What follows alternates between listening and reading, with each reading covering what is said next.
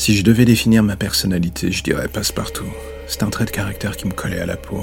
J'avais une gueule d'ange, le genre qui se fondait dans le paysage et l'état d'esprit qui allait avec. En gros, j'étais un caméléon de la pire espèce, toujours en train de regarder autour de moi pour étudier ce que les gens pensaient, ou voire même se disaient, sur eux, sur moi, sur tout d'ailleurs. Je vivais par procuration, et uniquement pour cela. Et un jour, en étant enfant, j'ai découvert la photo. Un petit jouet de plus dans ma vie. À l'époque, je me cherchais, et cette découverte m'apportait une stabilité, donc jusque-là, je n'avais pas encore conscience. J'observais pour quelque chose. Attendre le moment où on allait enfin m'offrir en pâture. Une scène que j'aurais envie d'immortaliser à jamais pour la ranger dans ma boîte à souvenirs. Jusque-là, il y avait encore et toujours chez moi cette certaine forme d'innocence quand je parlais de tout ça.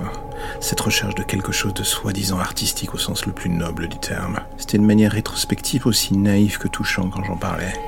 Avec le recul, j'ai du mal à reconnaître l'homme ou l'enfant que j'ai pu être à cette époque.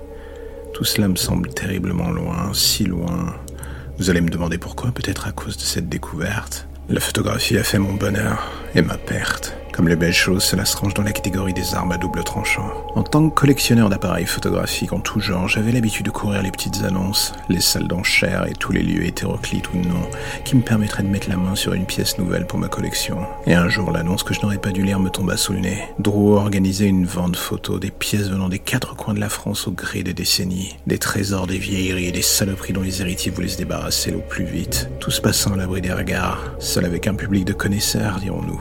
Je croisais les mêmes têtes que d'habitude et encore une fois aucun ne se doutait de ce que cette vente allait offrir à son public. Des Leica, des Hazelblad ou d'autres pièces capables de faire chavirer le cœur du collectionneur le plus endurci. Tout était là. Et au milieu, il y avait cette boîte. Encore aujourd'hui, j'ai du mal à exprimer ce sentiment que j'ai ressenti en la voyant pour la première fois. J'avais l'impression d'entendre une voix me poussant vers elle. L'espace d'un instant, j'avais cru devenir fou. Mais pendant toutes les enchères, alors que j'attendais son arrivée, la voix avait continué de me parler. Les photos de présentation parlaient d'un Leica visiblement préhistorique, un des premiers modèles. Même moi qui avais une bonne connaissance du sujet, je n'avais pas réussi à le retrouver.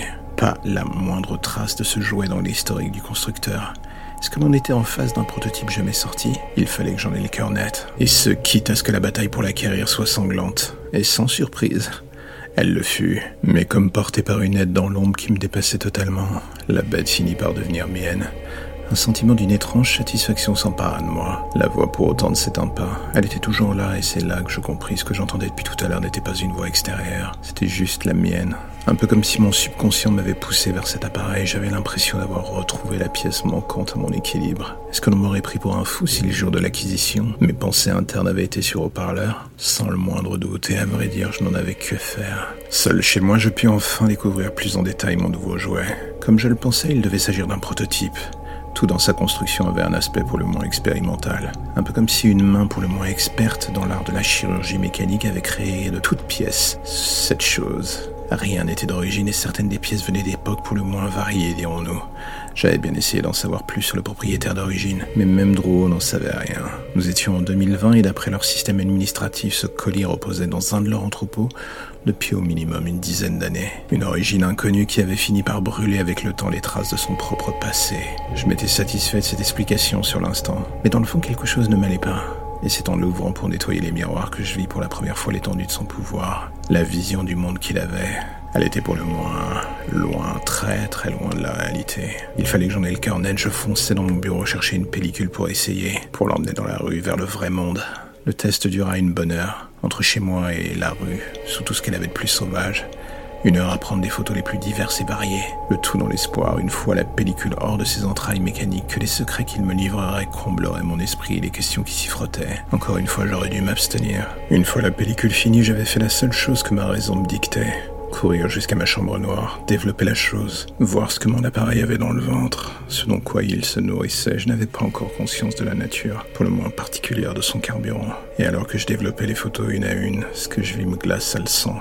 Une partie de mon esprit avait encore en tête les différentes scénettes que j'avais eues dans le viseur, et alors que bizarrement lors de la prise de vue, tout avait l'air à peu près normal. Je voyais désormais la scène sous un autre angle, comme lors de cet instant fugace où j'avais vu un éclat de son talent caché. Il déformait l'image de la vie courante pour en faire ressortir autre chose, la crasse qui se cachait derrière ces sujets, le petit couple d'amoureux parfait, Ils apparaissaient d'une autre manière, pour ce qu'ils étaient en fait, un homme violent et une femme battue rêvant de le tuer. Les décors anodins laissaient transparaître des images du passé.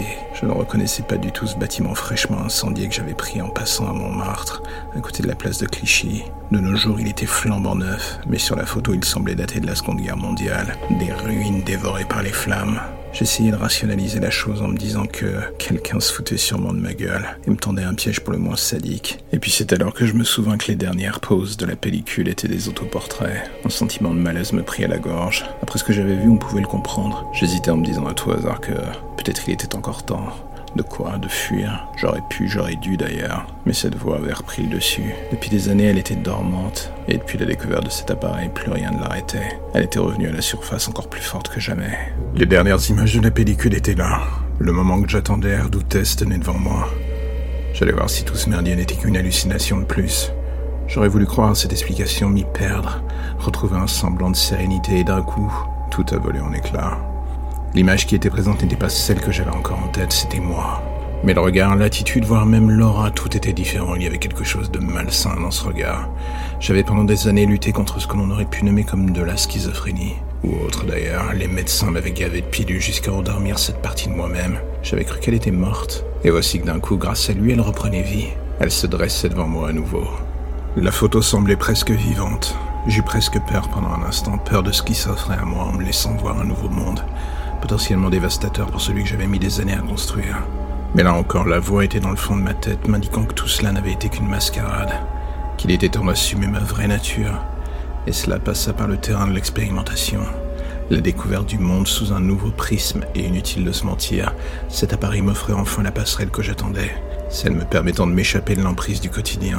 Le tout avec un secret espoir en filigrane, celui de trouver des semblables, des gens voyant l'humanité pour ce qu'elle est et désireux de la remodeler à notre goût. Il se passa malheureusement de longs mois avant que cela n'en prenne le chemin. Une période jalonnée de rencontres, de disparitions, d'expériences me laissant aller vers mes penchants les plus sombres. L'appareil était devenu une partie intégrante de ma personne. Il n'y avait plus de frontières entre lui et moi. Il me pointait dans la direction de mes cibles. Et c'est alors que le jeu de la chasse commençait. Et pour l'instant, dans mes différentes parties, je n'avais fait que des rencontres tombant dans la case des victimes. Et cela m'avait poussé à continuer de m'interroger sur l'origine de cet appareil. Pendant des semaines, j'avais cherché. J'avais remué ciel et terre pour trouver le moindre indice. Et Dieu merci, Internet était désormais un allié de poids dans le genre de passage obligé vers la vérité. Et c'est juste quand j'avais fini par perdre espoir qu'un nom avait refait surface. Augustin Baptiste, bientôt suivi d'un autre, Jean Fontanelle, un riche héritier pendant la guerre ainsi que son âme damnée. Deux personnes dont le passé trouble avait de quoi inquiéter, pourtant, à force de creuser, une photo m'apparut, bientôt suivie d'une autre. Augustin Baptiste, pendant la Seconde Guerre, possédait l'appareil. Quelque chose dans son regard me laissait sous-entendre qu'il était comme moi. Je ne savais pas si cela me plaisait ou me terrifiait. Depuis le réveil de cette autre partie de moi-même, je n'avais cessé de me languir de cette forme de solitude la plus crasse. Le monde me paraissait fade, terriblement fade, et l'appareil de son côté ne m'aidait que partiellement à amoindrir ce sentiment. D'une étude de cas ou d'une victime à l'autre, j'étais seul, et cela me rongeait de l'intérieur. Peu après la Seconde Guerre, l'histoire pour le moins trouble de la famille d'Augustin Baptiste avait fait en sorte qu'il avait disparu des radars pendant plus de dix ans. Et ce n'est qu'à ce moment-là que des rumeurs le concernant et son retour sur Paris avaient refait surface. J'avais suivi sa trace sur le long des années pour m'apercevoir que l'homme était diablement suspicieux, voire même complètement paranoïaque. Il avait refait surface de manière plus officielle dans les années 70 et 80. Et c'est aux abords de Marseille que j'avais fini par le localiser. Une demeure perdue en dehors de la ville dans les Calanques. La demeure des Baptistes. Voilà juste comment on la nommait. Le genre de demeure dont personne aux alentours ne veut parler trop longtemps. Mais un lieu où on sait que se presse le gratin de la région. Les pires histoires ont couru sur cette maison jusqu'à ce qu'en 2020, il y a quelques semaines d'ailleurs, un incendie finisse par la ravager complètement. Une histoire de meurtre avait eu lieu dans les environs aux mêmes dates. Deux jeunes femmes avaient disparu. On ne retrouva le corps que l'une d'elles. Elle semblait avoir été rayée de la carte du monde des vivants. Les plus anciens de la région, à chaque fois qu'on leur posait la question sur cette maison ou cette affaire, donnaient l'impression d'avoir du feu sortant de leur bouche. Personne ne voulait que ce nom perdure dans l'histoire de la région. Et avec l'histoire de l'incendie, c'était comme si certains d'entre eux avaient pris eux-mêmes leur destin en main pour s'en assurer. Une chose était certaine, Baptiste était l'un des propriétaires de l'appareil. Et à n'en pas douter, il en savait sûrement plus que moi sur son origine, voire même ses capacités. J'avais cette envie folle d'apprendre à dompter cet appareil, cette machine, pour accomplir mon véritable potentiel. Et j'avais aussi besoin d'un mentor. Et même s'il fallait aller le chercher jusqu'en enfer, Le challenge me paraissait tout à fait réalisable.